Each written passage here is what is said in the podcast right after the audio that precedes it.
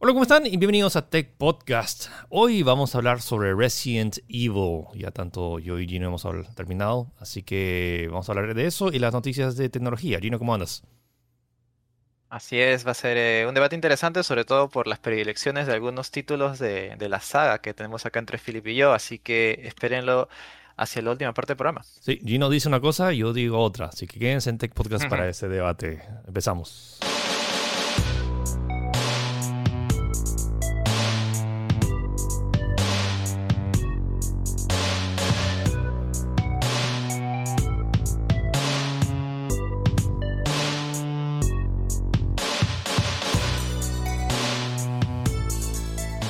Bueno, la semana pasada empezábamos reportando que WhatsApp había que dijo que ya no iba a limitar las, cuentas y que no iba a pasar nada con los cambios políticos, pero esta semana como que ya no es tanto así.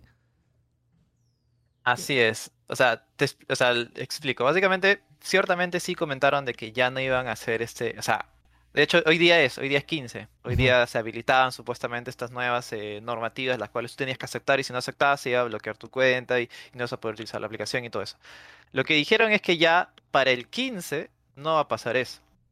Pero eventualmente, si no aceptas los términos, se te van a empezar a limitar funciones prácticamente vitales de WhatsApp. O sea, a la larga vas a terminar con la aplicación inutilizable. Es más, le han dicho que va a ser por dos fases va a ser como que la primera tanda, si es que no aceptas, no vas a poder acceder a tus chats, pero vas a poder seguir recibiendo llamadas, videollamadas o acceder a los chats mediante notificaciones, si te llegan nuevos mensajes. Si después de eso no, no aceptas las normativas, ya vas a dejar de recibir llamadas o notificaciones y también tampoco vas a poder permitir, tampoco te va a poder permitir enviar o hacer llamadas. O sea, prácticamente te va a dejar inutilizable. Acá lo, lo curioso es que no te han dicho, no te han dicho cuándo. O sea, han dicho que eventualmente, a la larga, si es que no aceptas, te van a pasar estas cosas. O sea, prácticamente de nuevo volvemos al mismo punto en el cual tienes que aceptar porque si no, no va a funcionar, pero ahora no sabemos cuándo. No sé si es mejor o peor. O sea, saber que igual se va a dar, pero no, no, sabes qué fecha. Antes sabías que era, era hoy que estamos grabando el podcast, que es 15, pero es como que Sí, y ya claro, ya empezó, esa normativa ha empezado desde ahora, no se sabe. Lo, que, lo único que han dicho es que no va a ser masivo. O sea, no es que todos a partir del, no sé, el próximo mes todos van a ser bloqueados, sino va a ser por etapas o por secciones. Así que volvemos a lo mismo. O sea, al final sí lo va a hacer, pero solo que no como se imaginaban. Como que Sí. No sé, no sé qué esperar. Y no sabemos qué más reportar porque no, no tenemos fecha. Lo único que sabemos es que lo que dijeron que sí se va a aplicar, pero ahora ya no hay fecha. Así que Sí, así que o se quedan o se van a Telegram, no sé. Bueno. ¿Qué noticia? Ah, Xiaomi. ¿Se acuerdan del año pasado que estábamos reportando que había este... No, al inicio de este año, antes que se fuera Donald sí, fue al inicio. Antes, que se fuera de que antes de que se fuera Trump. Pues. Y que una de sus últimas pataletas de Trump fue agarrar y decir como que, ah, vamos a banear también a, Xiaomi. Y la gente está como que, ah", y, y, mucha gente, o sea, sobre todo que era incluso más injustificado que el de Huawei, porque no, había pruebas directas, creo que una vaina porque el gobierno chino le había dado un premio a, Xiaomi, entonces eh, Xiaomi ya era parte del, ejército chino. Una, una, compañía comunista de parte del ejército chino, algo así era. Bueno, la buena noticia de esta semana es que... Ya, se, eh, o sea, habíamos dicho de que habían suspendido el veto. temporalmente, pero ahora ya han confirmado de que ya lo levantan. Según lo que dice el juez, los los argumentos que ha dado Xiaomi son suficientemente convincentes para que sencillamente no sean un riesgo, no sean un, no, no, no tengan por qué tener eh, como que precaución con ellos y van a levantar el veto el 20. Así que se acabó. Así que ahí se acabó el drama, al menos de Xiaomi. Me imagino que habrá sudado, habrá sudado feo en, cuando, cuando salió ese, ese veto, pero eh, Xiaomi ya va a poder conquistar el mundo de nuevo con sus productos. Sí, y hablando de conquistar el mundo, eh, Huawei todavía sigue desarrollando su sistema operativo Harmony OS y al parecer le está yendo bastante bien y hay rumores de que tal vez lleguen también a teléfonos Xiaomi. Sí, es, esto es bien curioso porque, o sea, si lo explicas tiene sentido. A ver, nosotros ya sabíamos de que existía Harmony OS en, es parte del plan de Huawei para, o sea, de alguna manera volver a tomar posición importante en diferentes mercados con este nuevo sistema. La cosa es que se está, se, hay, ha habido bastantes rumores de que está, ha habido conversaciones entre las compañías chinas, sobre todo para implementar este sistema, pero quizás no tanto internacionalmente, sino dentro de China. Porque igual, si te pones a pensar, en China no hay Google, o sea, tampoco hay Play Store, es como que tiene que acordar básicamente su, ecosistema cerrado, así que para que sea más, como decirlo de alguna manera, eh, como que hubiera una armonía entre todos, evidentemente por el nombre, para que todos los smartphones chinos grandes, que son Oppo, que son eh, Xiaomi, que son Vivo, eh, tengan el mismo sistema y este sistema sería Harmonés y todos sean como que todos sean el mismo equipo, pues, ¿no? Todos sean la misma experiencia de usuario, como se dice, pues, ¿no? Sí. Y este cambio se daría si es que se, si es que llega a cerrarse solamente en China, porque el sistema va a ser compatible con procesadores Qualcomm y MediaTek. Y tiene sentido, o sea, solo, al final Harmony se quedaría solamente en China, que básicamente creo que es un mercado importante, pues, ¿no? Sí. No lo veo, no lo veo nada descabellado. Sí. Y también noticias de Xiaomi. Había este rumor que ya se sabía la fecha de MIUI 13 y al final no era cierto. Sí, o sea, hubo un rumor, bueno, siempre hay bastantes rumores, los cuales ya daban prácticamente por hecho, pero esta vez, esta vez Xiaomi tenía que salir a desmentir, a decir de que no hay MIUI 13 de momento y tampoco hay una fecha confirmada y la lista que se filtró, que hemos comentado incluso en el programa pasado, eh, es mentira, no, no hay. De que están todavía, eh, todavía están estudiando qué equipos van a llegar y todo eso, y ahorita la prioridad de, de, la empresa es sacar MIUI 12.5. Solamente queremos aclarar esa información que dimos la semana pasada. Ok. Eh, y hablando de chinos. Esta es una de las noticias más comentadas de esta, de, esta semana. El cohete chino. Sí.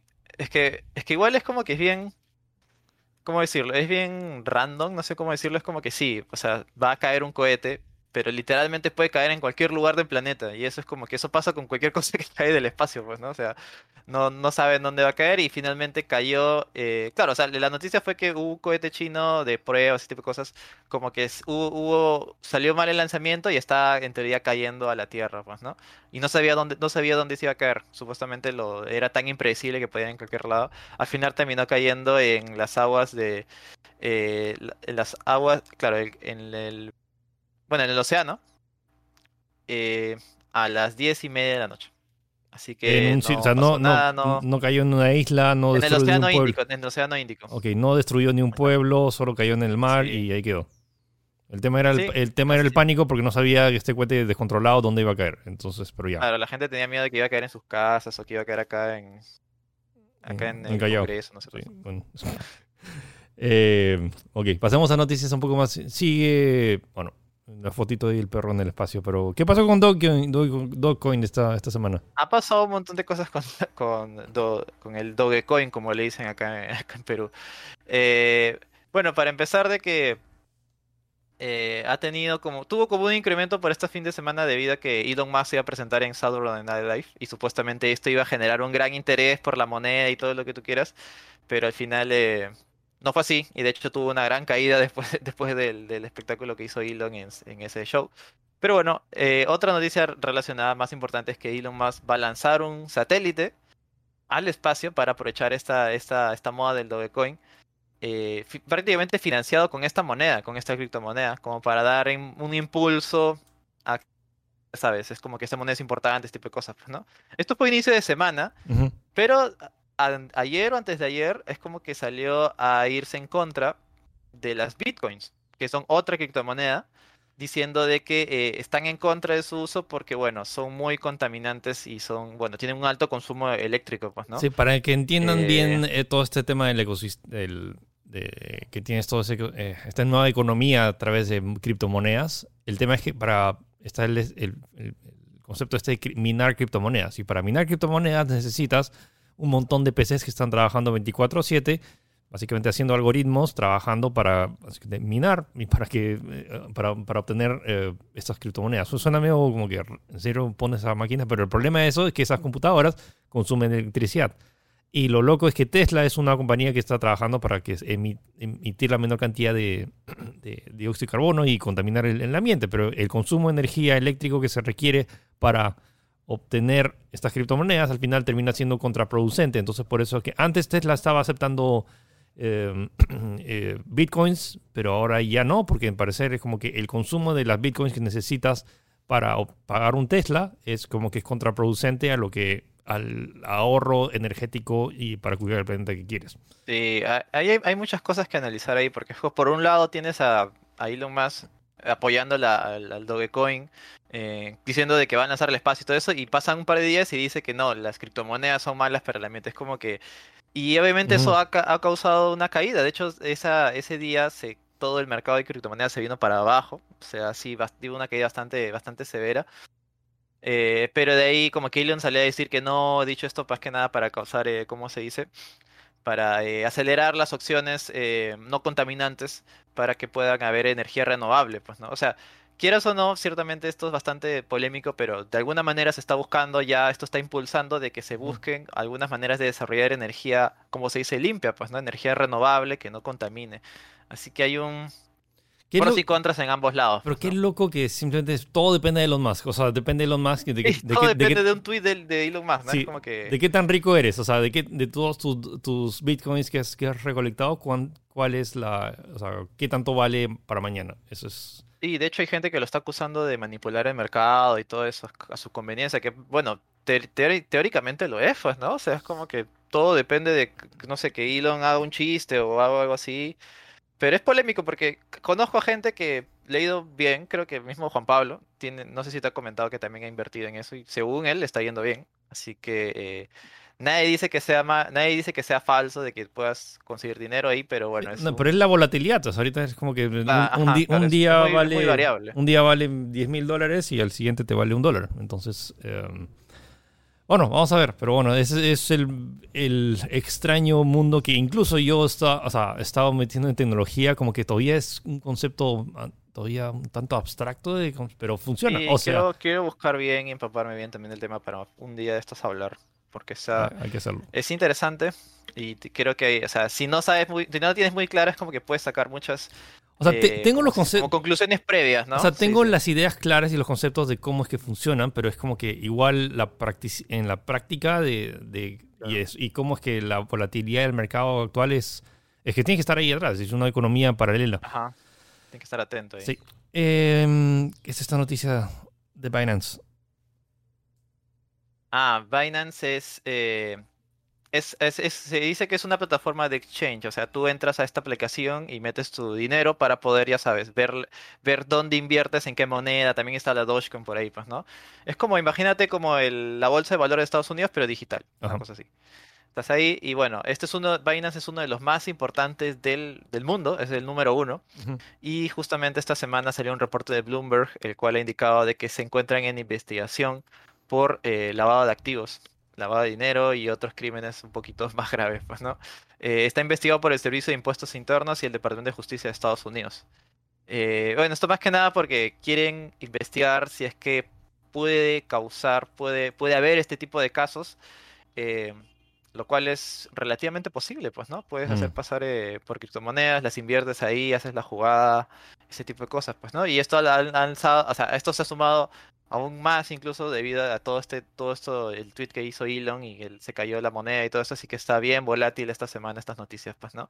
Eh, por el lado de Binance han dicho de que sí están, ya sabes, con toda la, la ley, cualquier cosa que nos pidan hacer. Incluso tienen una sección, la que supuestamente está como que es una sección como de transparencia, la cual muestra todo, que todo está correcto, pero igual es como que no, no puede, ¿cómo se dice? Eh, no puedes ignorar una noticia así, pues, ¿no? Que, la está siendo investigada por ese, por ese tipo de crímenes que son bastante graves, creo, no sé.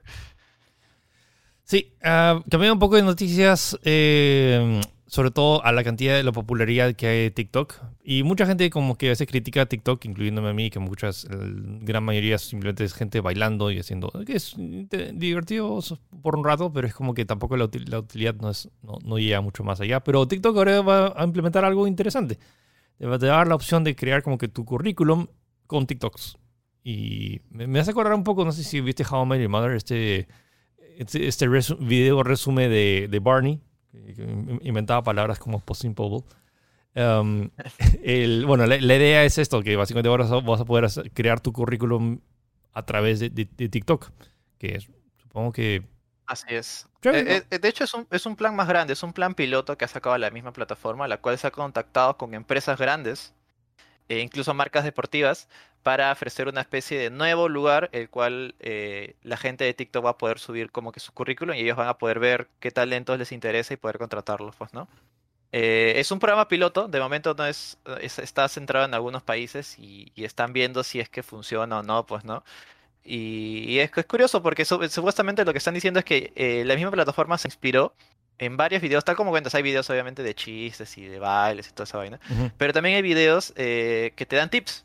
Gente que te que, que con 15 segundos te dice tienes que hacer esto para, por ejemplo, si tienes una entrevista, tienes que, no sé, ponerte bien o como que mostrar una sonrisa o qué responder. Más que nada por eso, porque son videos muy populares en la plataforma. Han dicho, oye, si sacamos una alternativa así, así que eh, están probándolo de su manera. Y como digo, de momento es algo, es algo experimental. Van a ver si va o no, si a las empresas les interesa, si se sacan buenas cosas o si no. Pero está, está curioso, pues, ¿no? Porque parece que sí, y e- es como que supuestamente no han dicho, no han identificado cuáles son las compañías que están entrando, pero me imagino que serán compañías importantes, pero que ya sabes, TikTok, si va a invertir en algo, debe invertir en algo bastante, bastante fuerte, pues, ¿no? Ujú. Así que eh, ahí está. Eh, va a ser interesante si es que se llega a estandarizar esto, pues, ¿no? Imagínate. Sí. Eh, noticia rápida de Windows, el, su último parche de nuevo está causando problemas, o sea, porque o sea, la- hace una semana sacaron un parche que le iba mal, luego sacaron, luego sacaron otro parche que arreglaba eso y ahora Arreglaba. se ha vuelto a Se ha malograr. vuelto a malograr. Sobre todo en juegos. Parece que los juegos es como que ahí está teniendo conflicto con el nuevo Windows. Así que están escuchando esto, no lo actualicen. O esperen una semana que Windows saque el parche para que lo arregle su error que supuestamente debió parcharse en el anterior parche. Cosas así. El parche del parche del parche del parche, en fin. Um, más noticias sobre Apple versus Epic, que la semana pasada te reportábamos varias, varias destapes de lo que había pasado y esta semana que El- tenemos. Así es. El juicio va a durar tres semanas. O sea, nos falta una semana más para saber más información, insights. Que hay un montón. Han, han sacado varios datos, incluso datos de ventas de algunos juegos y todo eso, pues, ¿no? Y como ustedes saben, este conflicto todavía parece que va a durar- demorar bastante. Sobre todo para la decisión del final de la jueza y todo eso. Es más, eh, está transmitiéndose en vivo, es público, porque el caso es tan, tan, tan curioso que incluso la misma jueza dice que todavía no, no entiende exactamente qué conceptos están tratando acá, así que por eso lo he hecho, lo he hecho público para que la gente pueda opinar y pueda sacar una, más o menos armar su opinión de lo que está pasando. Es- ¿no? Me hace acordar un poco al flashback de- del, juicio, del juicio a Facebook, donde todos los jueces están como que... Y, Ah, y- claro, sí, sí, sí. ¿Y cómo te creas una cuenta en Facebook? Es como que... eh, o sea, como, ¿cómo, Sí, cómo, sí, cómo sí. juzgas, cómo das un veredicto en base a algo que desconoces? En fin. Sí, y sí. más, hubo, una- esta anécdota que dijo como que estaban haciendo como que sí, según Kotaku, es como que... ¿Qué cosa es un Kotaku? Como que ah, es una página donde publican cosas de noticias y, y temas de videojuegos. Ah, ok, ok, ok. En fin, así estamos. Es como que los jueces, no es por, o sea, o sea, supongo que tienen una trayectoria los jueces, o sea, todas legales, pero es, es interesante cómo está este desfase del conocimiento que Claro. O sea, que necesitas entender para dar un juicio real y entender bien cómo es que funcionan todos estos, todos estos entes relacionados que estén, esta maquinaria de venta de videojuegos.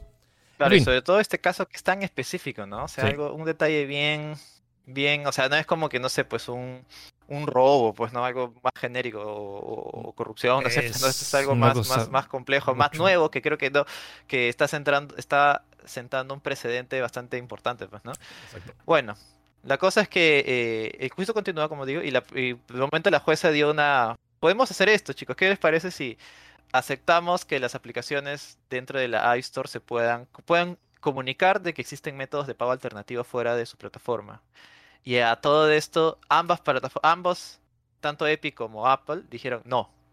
No queremos eso. Me imagino que Apple, Apple no quiere eso porque, bueno, igualmente en teoría según ellos, afecta a su, a su flujo de ingresos del App Store y Epic, me imagino, porque es algo muy, muy, muy... Es algo poco, pues, ¿no? Muy, muy poco de... Ellos querían más, me imagino, y por eso es como que no, no, no están de acuerdo, no se sienten... eh, no se sienten satisfechos con esa, con esa resolución, pues, ¿no? Y de ahí salió un caso bien curioso de que, por ejemplo, eh, porque están usando bastantes casos reales como para argumentar, pues, ¿no? Y uno de esos fue el caso de Microsoft hacia Apple, que en 2018 le, le pidió si era posible de que los usuarios de Office 365 pudieran, en el iPad, pudieran suscribirse mediante la web de Microsoft. O sea, tú entrabas a la app, aplicabas, aplicabas un bot- apretabas un botón y te mandaba a la web y ahí pagabas, pues, ¿no? Eh, Apple dijo que no. Es más, incluso Microsoft dijo, eh, ya, o sea, entiendo que te cuesta un porcentaje de todo esto, ya, pero te igualmente te, te pago ese porcentaje, o sea, pago una multa, lo que tú quieras. Y Apple dijo, no, no hay manera, porque eso va a afectar al flujo de ingresos y todo lo que tú quieras y va, va como que quitar la importancia a la App Store, pues, ¿no? Así que, eh, como te digo, está, este, e- eso todavía se va, ya, ya estamos cerca de saber exactamente cuál va a ser el, el- el- el veredicto final y sea lo que sea, como habíamos dicho antes, va asentar un precedente muy importante en la historia y puede cambiar bastantes cosas en el futuro. Sí, todo este tema de las tiendas y lo que y incluso hasta PlayStation esta semana también lo, lo le, han puesto una demanda por tener eh, a Steam también. Sí, y a Steam de, o sea, cuando tienes una especie de monopolio de donde tú puedes controlar los precios y si agarras y colocas los precios mucho más altos de lo que puedes conseguir en otra plataforma, te empiezan a decir, hey, como que, hey, ¿qué, ¿qué pasó acá? En fin, hablando de PlayStation, eh, anunciaron dos nuevos colores de mandos de DualSense. El mando de PlayStation 5, que mucha gente decía como que, ah, ¿por qué diablos tiene que...? El mando... mando blanco. Solo es la única opción. Es, blanco medio plomo, ¿no? Es medio gris. Sí, es, es, más gris de lo que, de lo que parece. En, en, las fotos con toda la luz parece recontra blanco, pero sí, tiene un tono no, no es gris, digo, pero o sea, sí es entre blanco y gris. No, no, es, no, es totalmente blanco. Pero bueno, esta, esta es la única opción que tenías, que era blanco con negro.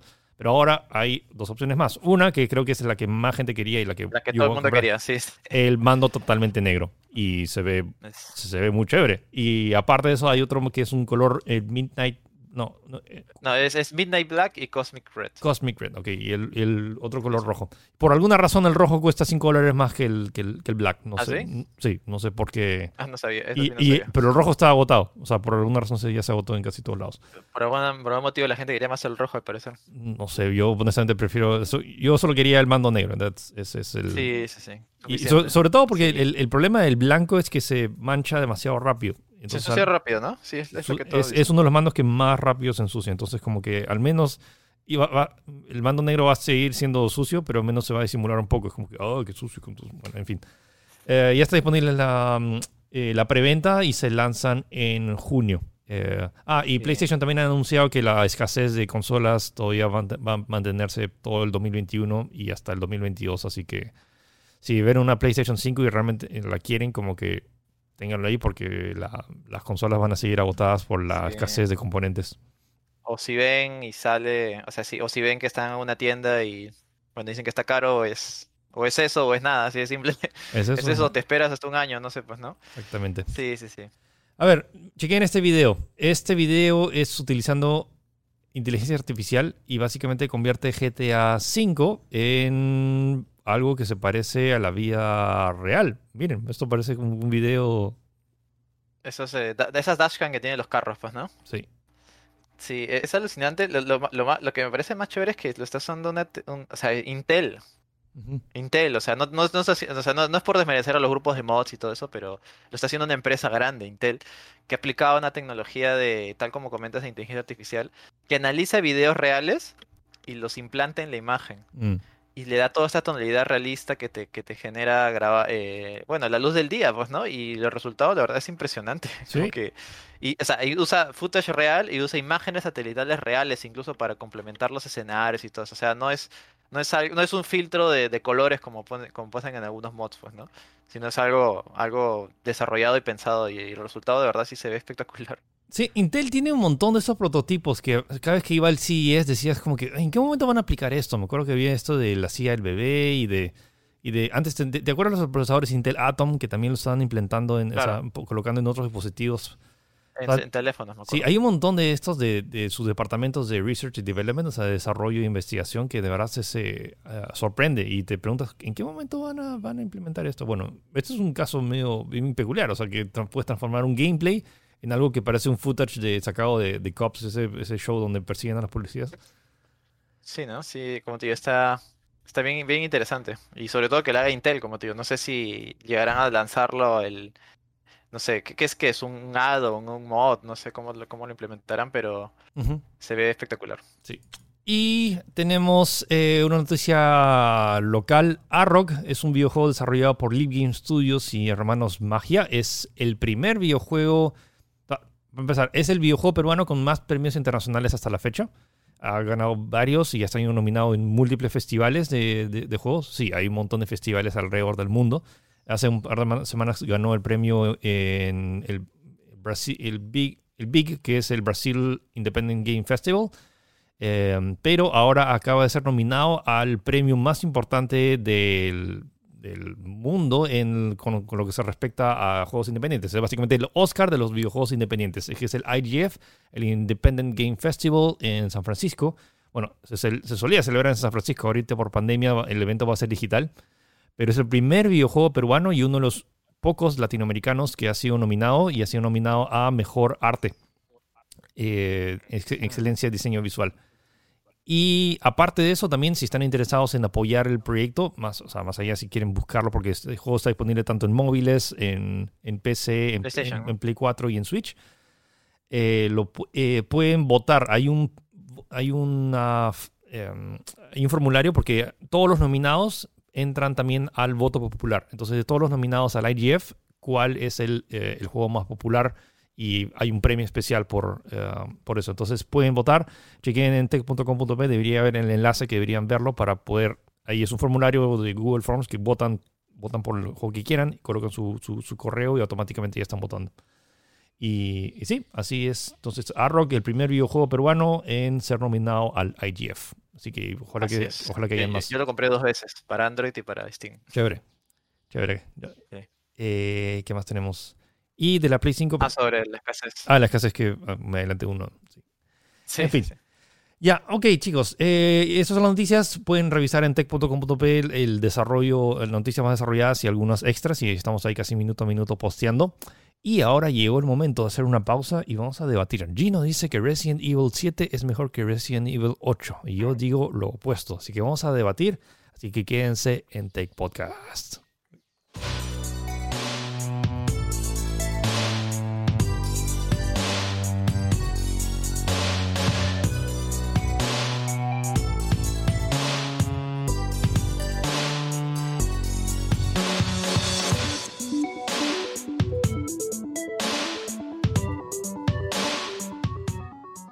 Ok, Gino, Resident Evil Village. Técnicamente no se llama 8, o sea, pero le decimos 8 para ahorrar tiempo, porque es como que es.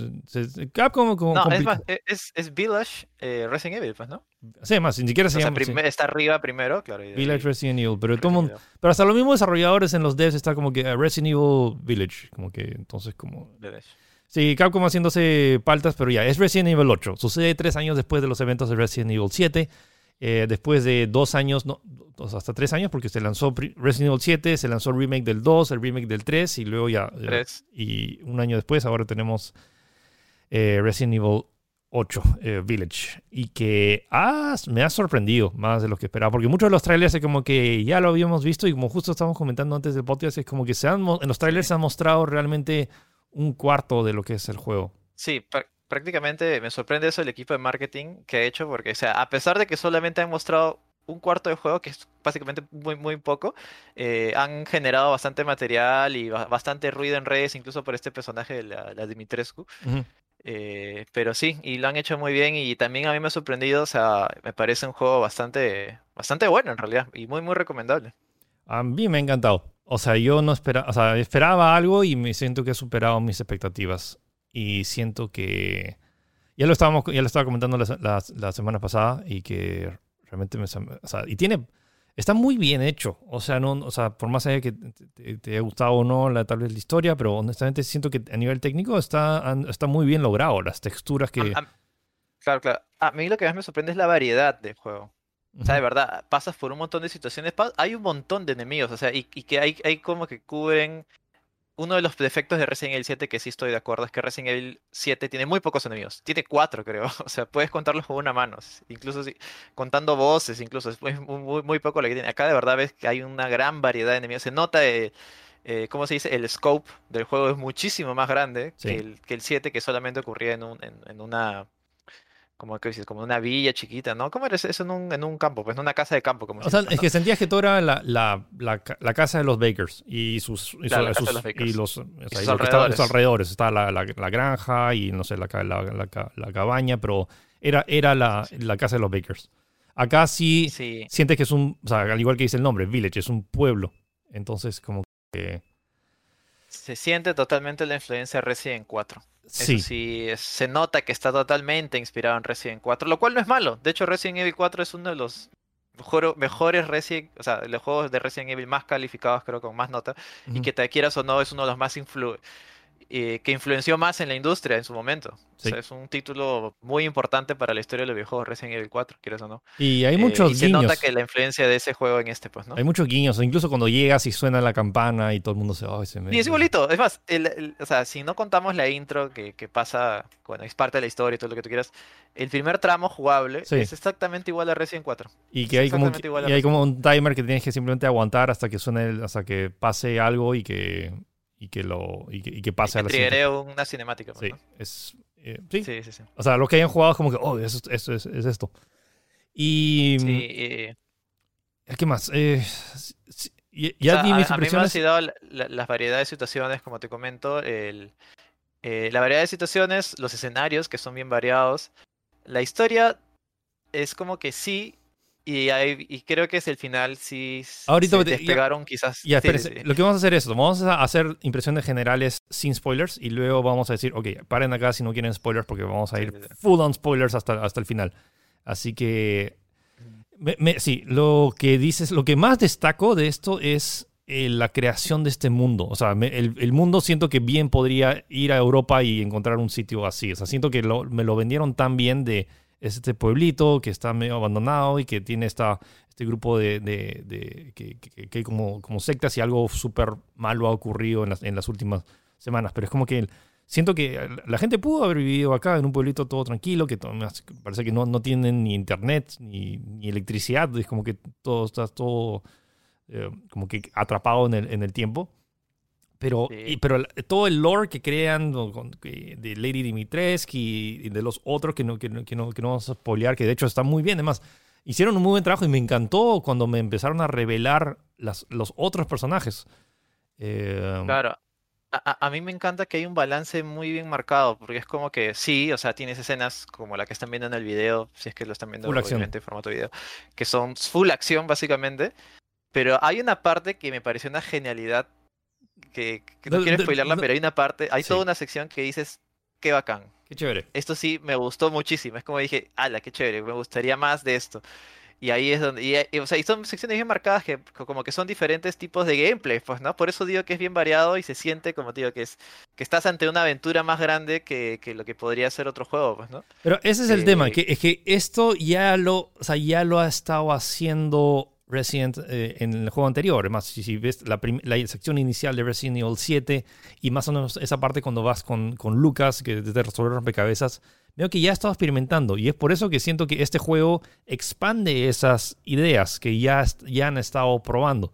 Y que sí, se basa en juegos como PT, que, te, que secciones que te, que te dan miedo y secciones donde básicamente te, te va mucho más, o sea, la gente que dice, ah, full acción, pero no, o sea, hay secciones donde hay nada de acción, es full puzzles, o sea, hay acción en otro, en, en- en otro sentido.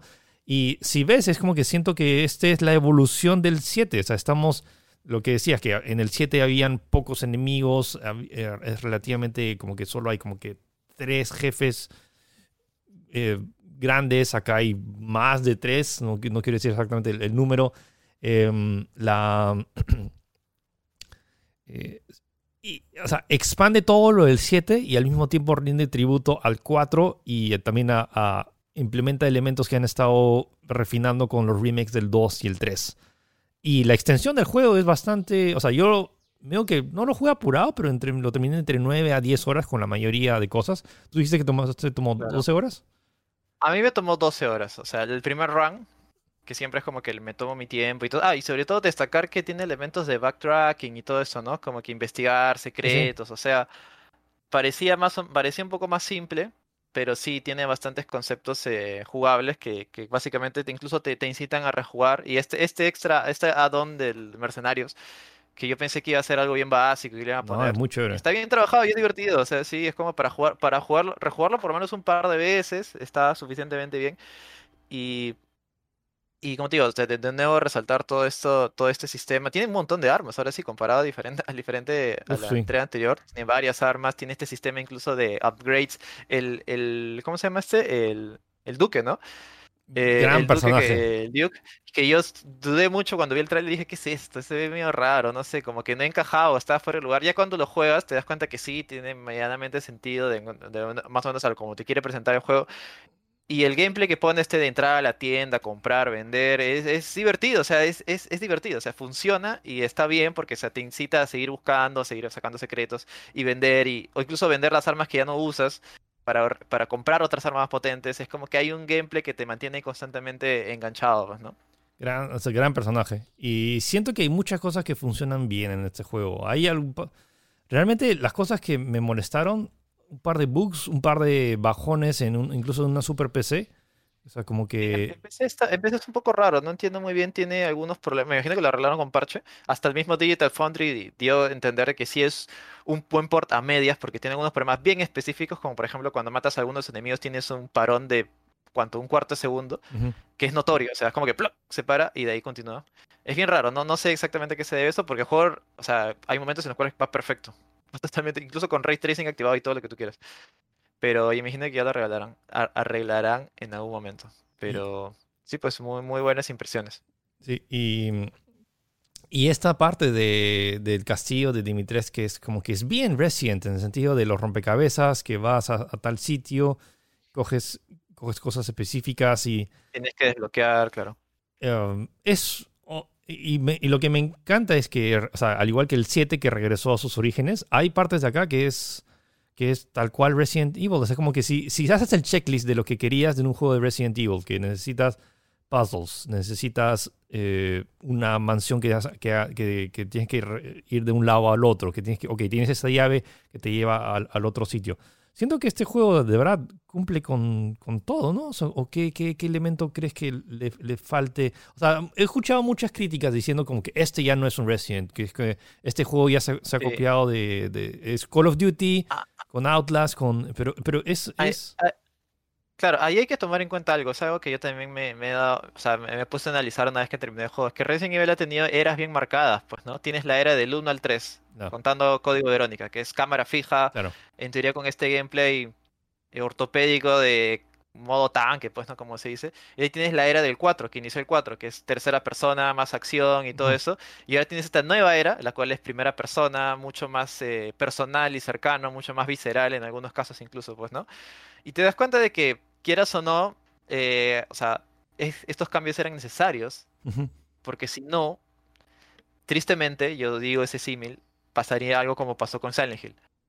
Que quieras o no, o sea, no digo que sus juegos sean malos, pero no supo de alguna manera evolucionar su formato y quedó ahí, pues, ¿no?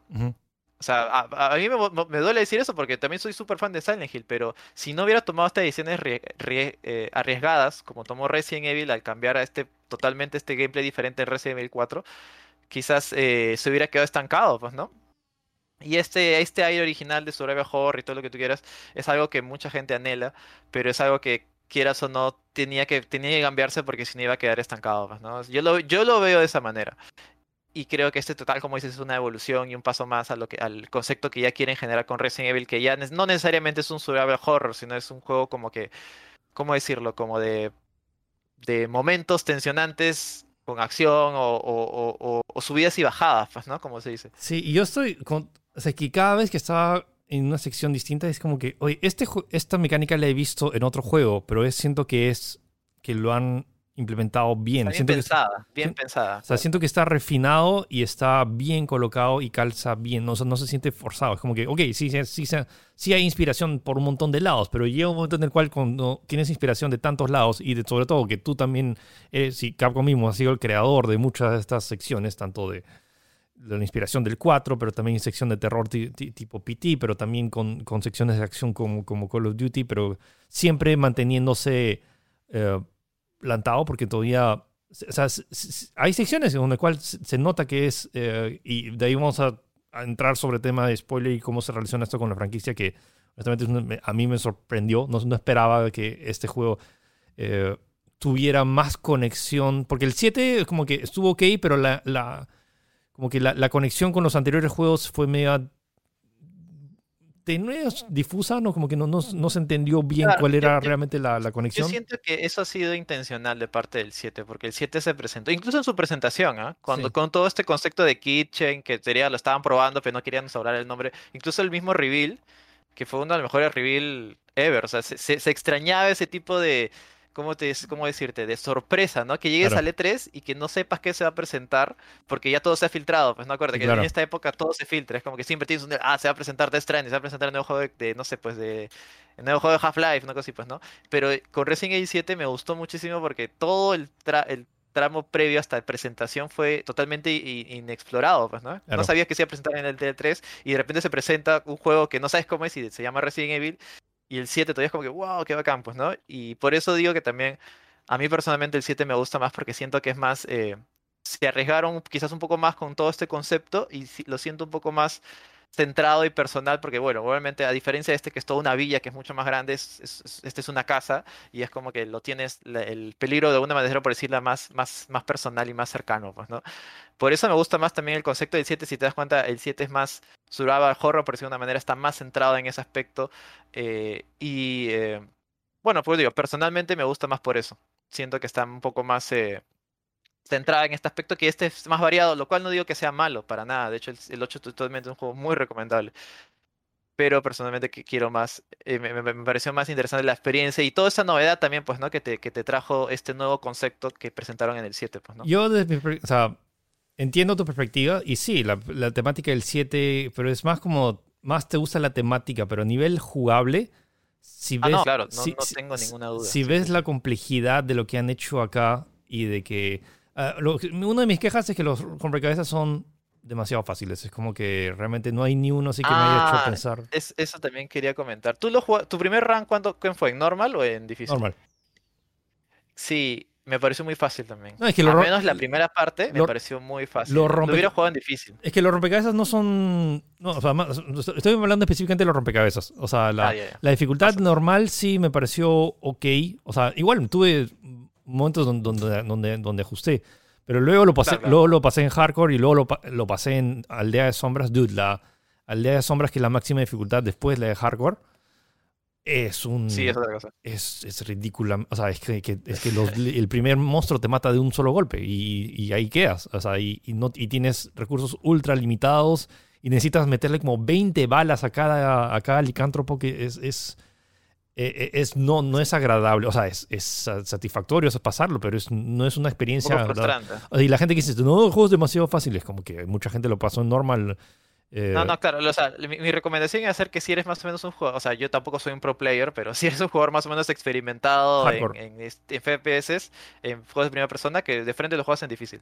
ha- Y hardcore, bueno, que- si es un jugador más casual, en normal está bien. pues. Hardcore creo que es, una buen, es un buen balance, que hay momentos complicados, pero te vas a sentir bien. Hardcore creo que es el, el sweet spot para los, eh, para los veteranos y los que... Y, y la, la, la máxima dificultad, honestamente, se lo recomendaría. Bueno, además, en, el mo- en la versión, en, en la edición estándar, eh, tienes que pasar el eh, cualquiera de los modos para recién desbloquear eh, Aldea de Sombras, que es la máxima dificultad. Y se entiende porque necesitas realmente como que ya saber qué cosa va a pasar. Sobre todo para hacer la historia un poco más disfrutable, porque si no vas a estar ahí muriendo una y otra vez, pero... em, sí. En tema de contenido, honestamente no estoy... O sea, me ha sorprendido. Yo, en mi primer playthrough dices... eh, cuando ya estás como que ya por el tercer, cuarto boss, es como que, oye, ¿en qué momento termina esto? Como que sigue y sigue y luego hay una sección y luego otra sección y otra...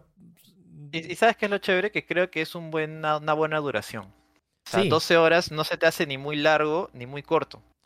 La No, gente- o sea, no, no llegas al punto de decir, ah, la- ¿cuándo se va a acabar este juego? ¿no? O, o- o tampoco llegas al punto de sentir como que, oye, ¿se acabó tan rápido? Una cosa así, pues, ¿no? Y sobre todo porque, o sea, si.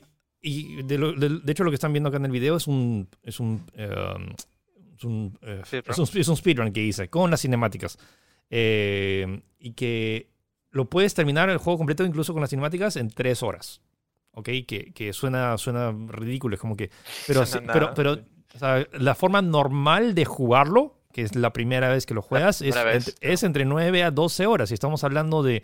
No solo es la historia principal, sino que también hay un montón de submisiones, de tesoros, de secretos. que- y, y no son tesoros que sientas que sean como que agregados así nomás. Es como que de verdad tienes mo- motivos, como que te dan, oye, mira, acá está el mapa y, y tienes el mapa de tesoro. Y como tienes varios. eh, de verdad te incentiva a encontrarlo todo, sobre, todo, por- sobre claro. todo porque te, eh, te da dinero para poder mejorar tus armas, para mejorar tus chances a- al final. Y demás. Y siento que hay partes en, en la, en dificultad máxima que en la cual es casi obligatorio para tener al menos lo suficiente para enfrentarte al, jefe final y, no estar como que pues, ahí dos horas dándole eh, cuchillo.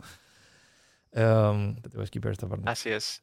Sí, sí, a mí me parece muy, como ya he comentado, eh, este- el, balance es bueno y sobre todo satisfactorio. O sea, terminan esas 12 horas y dices, la pasé bien, no, no, no sentí que le faltara algo, al menos en ese aspecto. Es un muy, muy buen balance y, y Capcom ha hecho un buen trabajo, al menos en ese Sí, aspecto. y luego están los, ele- los elementos que repito que ya lo habían hecho con el 2 y el 3, sobre todo con el 3 que lo hicieron muy bien. Como el 3 era tan corto, tuvieron que refinar su forma de rejugabilidad e implementaron este sistema de logros, que ya lo habían puesto en el 2, pero es como que en el 3 se, se sentía mucho más de que terminas el juego y te, te dan puntos de experiencia en base a retos. Entonces retos como termina el juego tres veces, termina el juego solo con cuchillo, termina el eh, mata a 200 enemigos con pistola.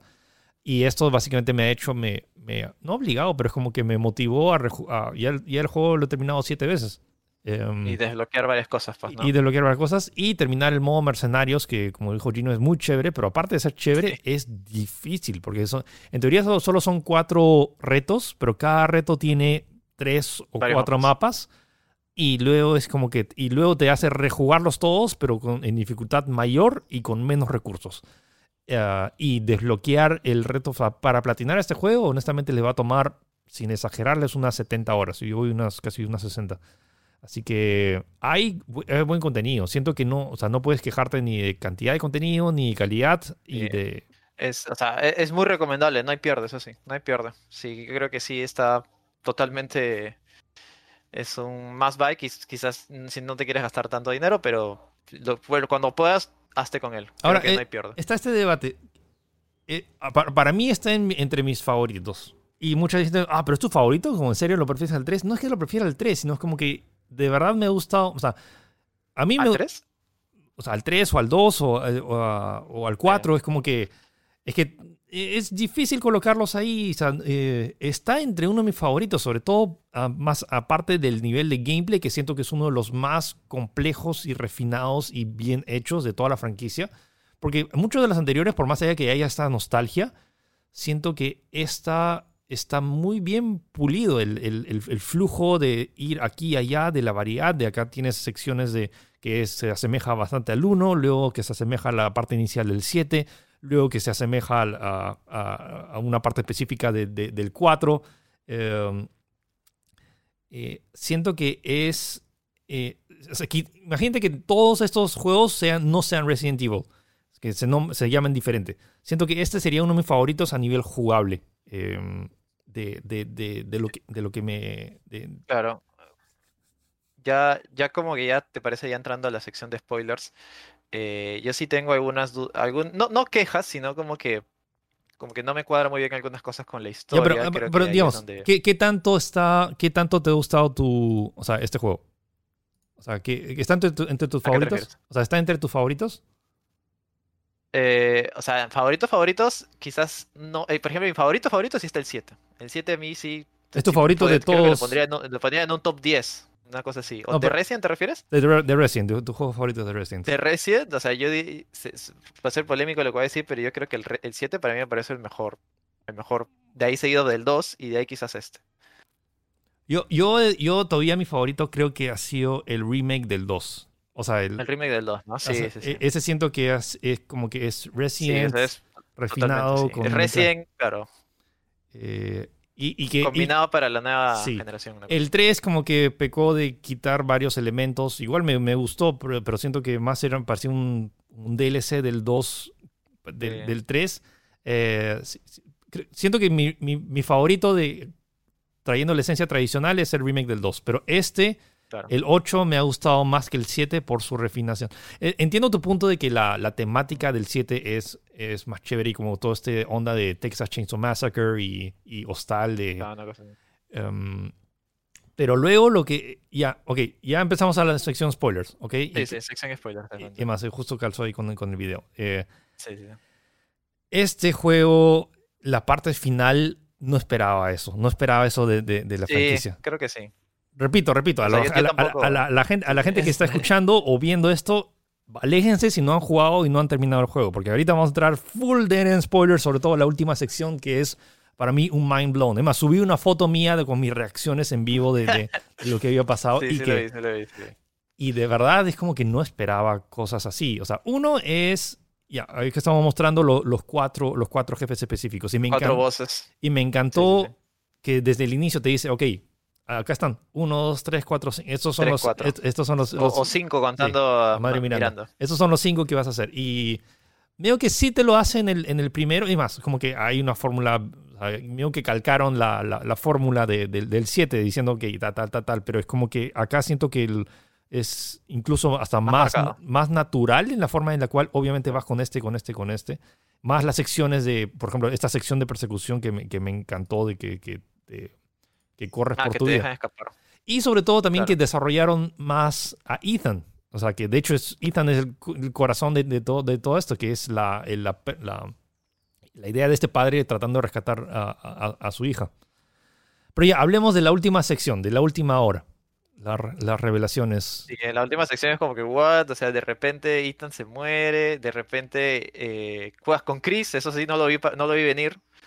Como- y, y estás jugando con ese escuadrón especial de soldados que llega a este pueblo y tienes un... Y de ahí el juego se convierte en Call of Duty, de Sí. frente con, con- incluso con, la- eh, ¿cómo se llama? Como el lanzador de misiles incluido Sí, y sí, todo sí, eso, todo. ¿no? Sí, sí, sí. Y, y para mí es como que... Es, muy, es muy sobre, todo esta parte que, te, que el juego se vuelve Titanfall, ¿no? Cuando agarras eh, este tanque y te enfrentas a Heisenberg Sí. en una pelea sacada digna de las películas de Mila, Jo- Jo- ¿cómo es? Mila Jovovich. Y es como que ahí, ahí sí me pareció que ya nos fuimos un poco over the top. Pero, no estoy diciendo que, que- que no sea, que no sea raro, pero sí es como que wow.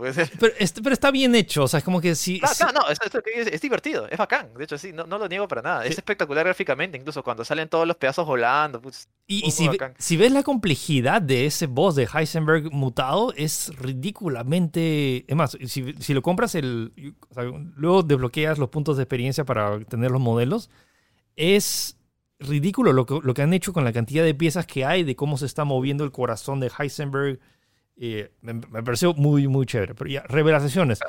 Entonces, y, eh, más allá del- de, de este tema, ya que juegas con Chris y todo eso, es esta parte cuando llegas al laboratorio de Miranda, que es... Claro. ah, Y ahí y descubres toda la verdad, pues supuestamente, ¿no? De que Miranda Entonces- en realidad era una, una especie de doctora que tenía bastantes años de vida y que descubrió esta metamiseta que, que- y prácticamente revelan detalles incluso de, antes de Resident Evil 1 que cambia todo el origen de la saga y es muy, muy, muy polémico, pues es como que está este Spencer, pues, ¿no?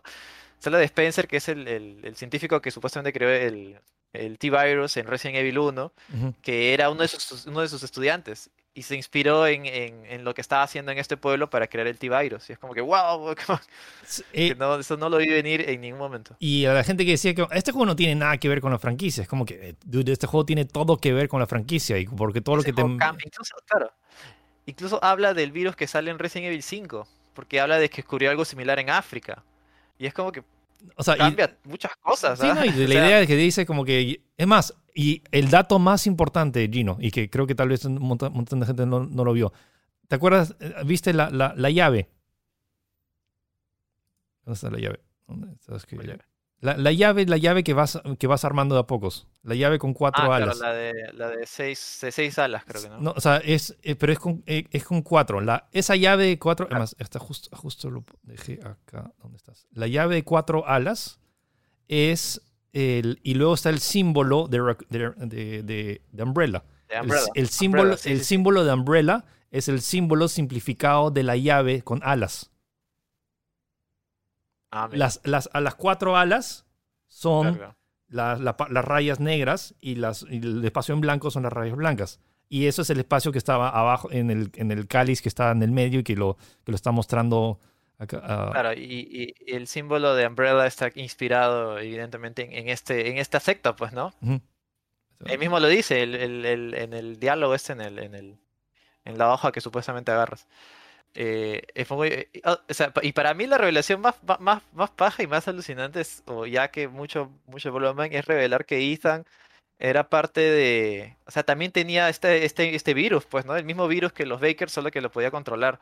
Y tiene sentido, porque si te das cuenta, o sea, Ethan es un Lego, o sea, lo cortan, agarra, o sea, no tiene, o sea, ya cuando vi esa parte que se pone el bracito y le, y le echa el agüita, ya es como que esto ya es ridículo, pues, ¿no?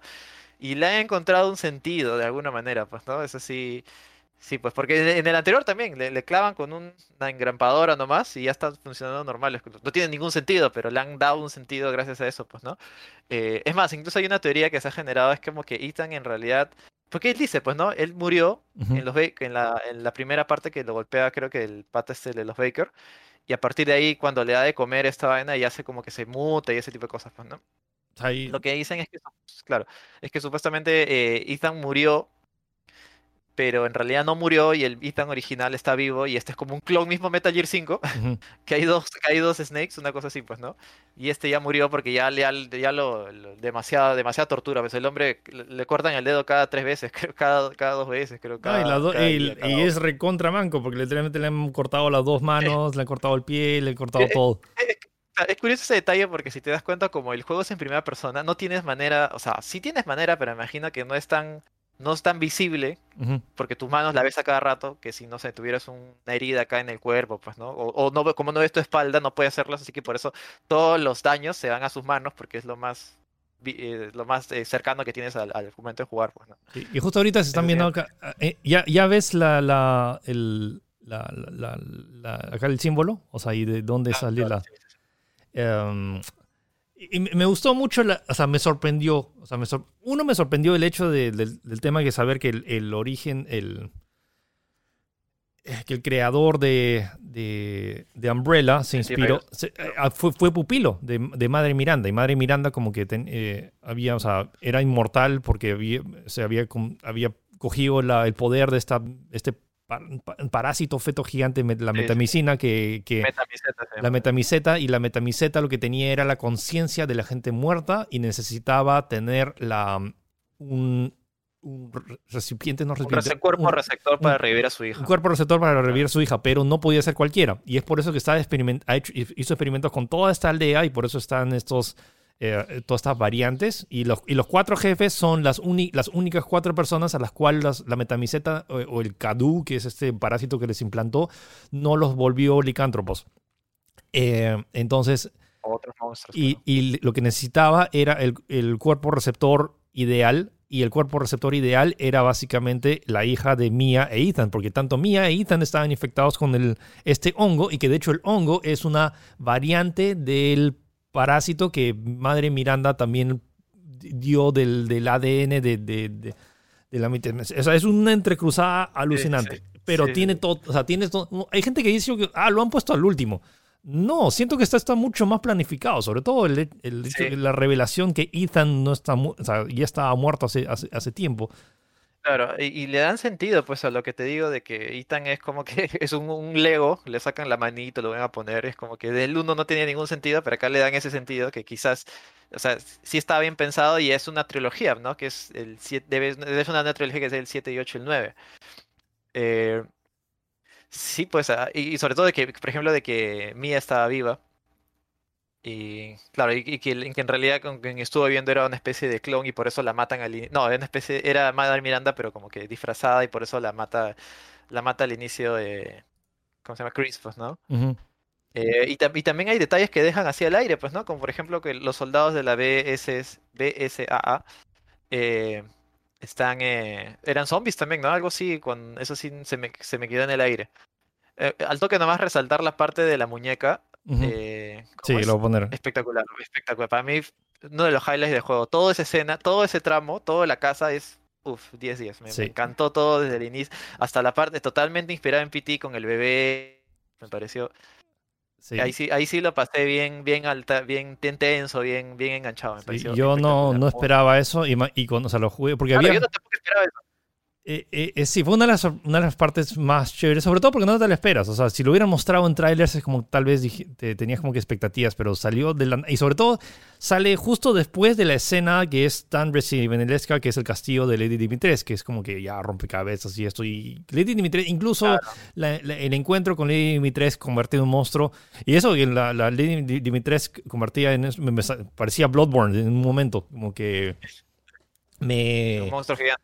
Sí, pero pasar de la fórmula de Resident Evil a algo que no necesariamente es algo totalmente nuevo, pero sí es un tributo tan bien hecho a, a la sección, a la primera sección del 7 y también obviamente eh, como PT y sobre todo que te quitan todas las armas, no, no, no, no puedes hacer nada más que resolver Sí, rompecabezas. Sí, sí, sí. O sea, yo Eh, muy bien pensada, muy yo bien pensada, me gusta Sí, y, me, me gustó mucho también porque em, ya habían refinado esa fórmula con el DLC del 7. No sé si jugaste los DLCs del 7, que son No, buenísimos. sí me falta jugar, tengo que comprar el Season Pass. Dicen que todos valen la pena. Todos, eh, sobre todo el primero, que es el, ah, que es el primer DLC, que es eh, un- Others? un- un- un- Unmatched Footage, no sé qué cosa. Que son varias, Ah, varios tapes. Unbanned. Eh, sí, Unbanned, no sé, bueno, el, el primer DLC que tiene como cuatro, cuatro o cinco tapes. Y lo bacán de ese es que es la historia del camarógrafo que se desaparece en el 7. Y, eso te- y ahí te explica tanto la, la- la antes de que llegara Ethan y también... Sí, no, no, sí, sí, todo es antes porque está, está- está el camarógrafo. Pero es muy, muy chévere y que ahí también hay elementos de, de esta sección. Entonces sí me esperaba algo así, pero no me esperaba que fuera esta sección y que me, me gustó mucho. manera, sí. Y luego lo empareja... Muy, Sí. muy chévere. Eso y, luego lo empareja con la sección de que te peleas contra el, contra el pez gigante y que el pez, esto es totalmente Resident Evil 4, es como que... Todo Resident 4, sí, sí, totalmente. Y, y te das cuenta ese balance, pues, ¿no? Porque, o sea, esta parte sí está, está en algo, personalmente no es mi favorita, pero de ahí va- bajas a la fábrica de Heisenberg y eso sí es totalmente Resident clásico con, es, con lugares así de, no sé, industriales, eh, backtracking, volver, encontrar, encontrar eh, ¿cómo se dice? Eh, llaves, ese tipo de cosas, ¿no? Un poco más me recordó a los laboratorios de, de los primeros Resident, pues, ¿no? Los Sí. laboratorios Umbrella de alguna manera tiene ese, tiene ese feeling. Y en esta tensión constante de, de persecución de enemigos que, que, que- que son mucho más potentes que, uno, pues, ¿no? Sí. Es, esta parte también me, me- me gustó eh, también bastante. En general, siento que Y- a, a ti te ha gustado, a mí me ha gustado y eh, Sí. no, he escuchado, las únicas personas que he visto que no lo he escuchado, o sea, que no les ha gustado es gente que no lo ha jugado. O sea, como que ah, ve los trailers y dice como que, ah, este no es Resident. Es como que, dude, esto es, es la evolución de Resident. Es como que es... Exacto. siento que no, o sea, si Resident no hubiera tomado esta, es- estos riesgos, me preocuparía por la franquicia. No sé si, se- si- o sea, siento que está Sí, y- y refinando. ya- y ya entrando al final, final, porque o sea, tú matas ya, bueno, pasa todo esto, pasan eh, rotan los créditos eh, y Ethan se sacrifica, pues, ¿no? Y le da el, su, su saco a, a Chris y le dice que la cuide.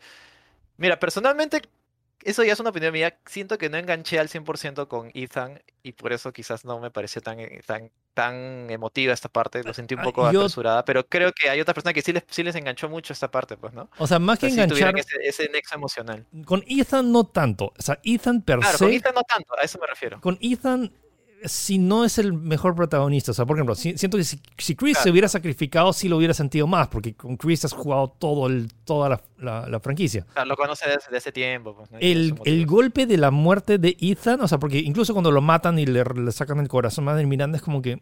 eh, o sea, me sorprendió, pero no me chocó. Sí.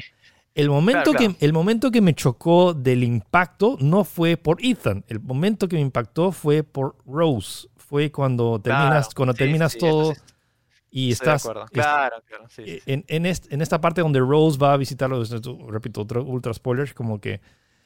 Y cuando va y deja Pero las flores. esperaba. Cuando, sí, esto no esperaba nada.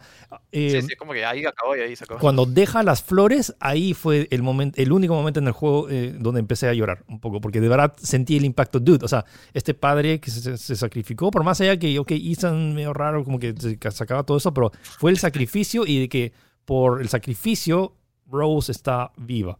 Ahora, hay un detalle de. de- para, empezar, ¿qué, qué, qué, qué pensaste de esta escena? Ah, ah, ya, sí, so- solo eh, eh, no me queda claro si es, es chivola todavía o ella es adulta, porque Ya. es como que en, en el arte, en el, en el modelo dice eh, Rose adulta, pero ahí yo la veo, o sea, parece adolescente, no sé. Y es más, y sí. siento que ha pasado menos años de lo que parece, porque no sé, Claro. no, no especifica en qué año es este, este epílogo.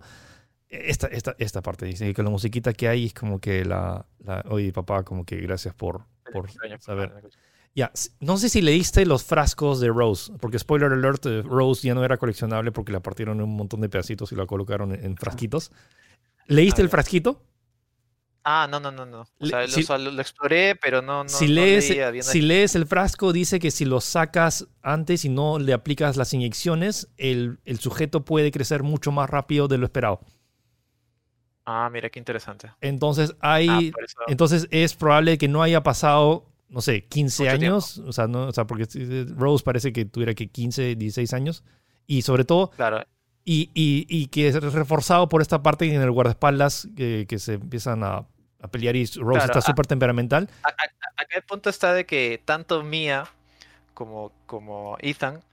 Eh, habían sido infectados de alguna manera por este virus. eh, es- esta, esta, el Cadou, pues, ¿no? Supuestamente, y eran como que moldes, ahí lo dicen mold, creo. Es el, mo- el Lo hongo. que da a entender de que, de que su hija, en este caso Rose, también tiene estos, estos poderes, estas cosas de regeneración súper rápida. Así que por eso lo que me dan a entender es de final es que ella, por eso le dice, pues, ¿no? Como que yo puedo hacer más cosas que Chris. Es como que también fácil es consciente de su poder Claro. y ella es la que está tomando el- el- la batuta de, de la, la próxima entrega. Es más, el juego te lo deja claro porque dice esta fue la historia del padre, pues, ¿no? Sí, claro. Y, y Rose ahí, Sí. no, además, el guardaespaldas se dice, es solo una niña, lo cual creo que Claro. eh, certifica más el eso que siento que, Sí, que- y de que los otros lo está apuntando en sniper. Ya, esta parte.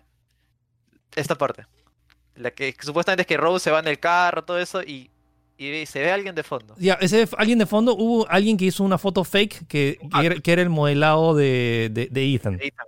Pero, No, no, no es, no, no es fake, ¿ah? o sea, alguien ha hackeado la cámara y lo ha acercado y es el modelo de Ethan. pero realmente es como que. Sí, pues, no, o sea, no entiendo qué han querido expre- expresar ahí, porque si te das cuenta, retroceder un poco, o sea, el carro se ve y se ve que para. O sea, se pone las luces rojas y ah, frena ante esta persona que está avanzando. Pero digo, no entiendo qué han querido hacer ahí, que alguien que está vivo, que, que- alguien que te- viene, que se paran, ¿no? te- te- No entiendo qué, han querido expresar en esa parte. No, no, o sea, no claro. técnicamente es como que no, o sea, no se debería ver quién notar quién es, es simplemente alguien que está caminando Claro, o sea, por ahí. el- la intención del autor es que hay alguien ahí, pero no sabes quién es, pues, ¿no? Sí. Y Es una cosa así. Eh, Sí, no sí, sé. Y, y esta deja, deja la puerta abierta que Resident Evil 9 definitivamente va a ser con Rose, pues, ¿no? Y que probablemente tenga poderes, es- probablemente le corten la mano de nuevo, como su papá. O sea, pero te- o sea, Lucina, ¿te imaginas a Rose que, o sea, aparte de disparar balas, también tenga poderes de Moe? Tenga algo, algunos poderes, ¿no? Yo también me imagino. Yo Porque sí- eres consciente de que es, de que es un mold, pues, a diferencia de Ethan, que él pensaba que era un humano que podía pegarse la- la- las extremidades con agüita, ¿no? O- ojo que también hay, hay chances de DLC, pero eh, de que podría ser, no sé, con Chris, o que hay toda esta, porque hay todos los, en los diseños, se habla muchísimo acerca de los, de la élite, no, de, lo- de los soldados de élite, eh, de todos los que, en la parte que es como los Claro, Call of. Duty, que, La fábrica, la fábrica. no, antes, no, después de la fábrica, de, de los, los soldados que están con Chris, que le, Ah, le dicen ya. como que, Eh, oye, claro, como que lo- el escuadrón, el, el, ya, escuadrón. el escuadrón de ellos, te apuesto que el DL un DLC va a ser basado en ellos, porque está el concepto. Y es más, iba a haber una sección donde te iban a presentar cada uno de ellos, porque cada uno tiene un nombre, una personalidad. Y medio Sí, que, lo- sí. medio que tienes una. Que ves ahí en los diálogos que hacen en la sección de, que hablan ahí en la sección de Chris, que entiendes, que dices como que, ah, sí, como que se- e- estos se conocen. Creo que uno de los DLCs va a ser, va a ser la, la explicación de, de ellos. ya llevan tiempo. ¿no? Y ahí es donde creo que hay toda la mm, también del misterio, porque es- esto de la BSAA que la- Claro, mandó- ahí no, no queda claro también, pues, ¿no? Que, que supuestamente. Es más, Chris, eh, eh, Chris en el 7, él forma parte de la BSAA y ahora ya no. Y es más, ahí él le, sorprende que incluso ellos entren antes que él, pues, ¿no? Y le dice, ¿por qué están entrando antes que yo? Una cosa así, pues, ¿no? O incluso le dice a su, a su, a su pata este, averígame qué está pasando, pues, ¿no? Eh, eso también queda, queda sin responder. sí, y así. Todo eso, pero me entusiasma, me entusiasma muchísimo. O sea, por. O sea. No, no es un juego perfecto porque tiene sus pequeños esto, pero está- hace tantas cosas bien que es difícil como que quejarme. Y ha superado mis expectativas. O sea, no esperaba que este juego me gustara tanto, no esperaba terminarlo más de siete veces. Em, y Eh, claro, y yo creo que es un buen paso para Resident Evil y con a ver qué nos, qué nos presentan en el 9, que en teoría cierra esta trilogía nueva que han sacado, pues, ¿no? Trilogía que está bien marcada, pues, ¿no? Resident Sí. Evil 1, 2, 3, 4, 5, 6 y ahora 7, 8 y 9. pues, ¿no? ahora hay rumores de Cada que trilogías que diferentes secciones. Ahora hay rumores, hay que ver si, no sé, el próximo año revelan, no sé, el remake del 4. Porque siempre como que... O sea, sabe que, que Resident va a vender bien. Ah, claro. Claro, yo, yo también tenía una teoría con este juego, pero creo que ya, ya la, la pude haber de- de- desestimado. Es que eh, supuestamente este juego, como es muy parecido al 4, empezó como el, re- el remake de Resident Evil 4. Y ya como supuestamente hubo un rumor que indicó que había un conflicto creativo entre los, entre los equipos y decidieron de rechazar ese producto para hacer algo más fiel al original que es el Resident, de Resident Evil 4. Así que en teoría usaron o repensaron ese concepto y lo aplicaron acá. pues. Pero creo que no, porque ya hay muchas cosas que se explican más y están más desarrolladas de lo que parece. pues. En fin, creo que es difícil no poder recomendar este juego. Como que tanto Sí, los fans de los juegos anteriores o los juegos que están buscando un buen juego de acción o de aventura y, y- o survival horror. Y si quieren realmente sufrirla, jueguenlo en modo hardcore o jueguenlo en, en modo de aldea de sombras, que, es, que ahí es donde es survival horror. Por más allá que esté enfocado en la acción, es una, es una acción creo que necesaria porque los controles tanques del original honestamente no eran los más óptimos y, y ahora con los tiempos que, que- que han avanzado. Y eso es lo bueno, que el juego Claro. también es, es accesible, a, a- o sea, en modo fácil es bastante eh, llevadero, o sea, y, y- y mucha gente lo, lo- lo puede jugar o, en modo, o está en modo normal. Entonces está, está esa flexibilidad y más, más el contenido adicional, los, los extras, más el modo mercenarios, más el RE-Verse, el modo multijugador que se va a lanzar post durante unos meses, porque al parecer no, no le fue tan bien en- en- en, En la, en la- ni- en la prueba. Sí, ni en rendimiento, ni en como que la gente tampoco estaba tan motivada. En fin, gran juego Resident Evil Village. Creo que no hay mucho más por decir. Uh, te guste el más el, el 7 como le gusta. Es más por temática, pero a mí personalmente me gusta más este por las revelaciones que hizo y por gameplay, que siento que lo, ha- que lo refinó incluso más. Totalmente de acuerdo. Ok, entonces nuestra recomendación de esta semana jueguen Resident Evil Village. Y pues, si llegaron, Bueno, hasta, nuevo, si, sí. si llegaron hasta acá es como que ya, sorry por spoilearles, pero bueno, les, les avisamos. Y Sí. entonces eso es... em, recuerden, que pueden escucharnos o vernos, estamos en eh, Spotify, Apple Podcasts, en Google Podcasts, o vernos en YouTube y en Facebook. Eh, ¿Qué más, Gino? Eh, nada, solamente visiten tech.com.p si quieren enterarse de lo último. Sí, así que nos vemos o nos escuchamos la próxima semana. Cuídense. Chao. Chau.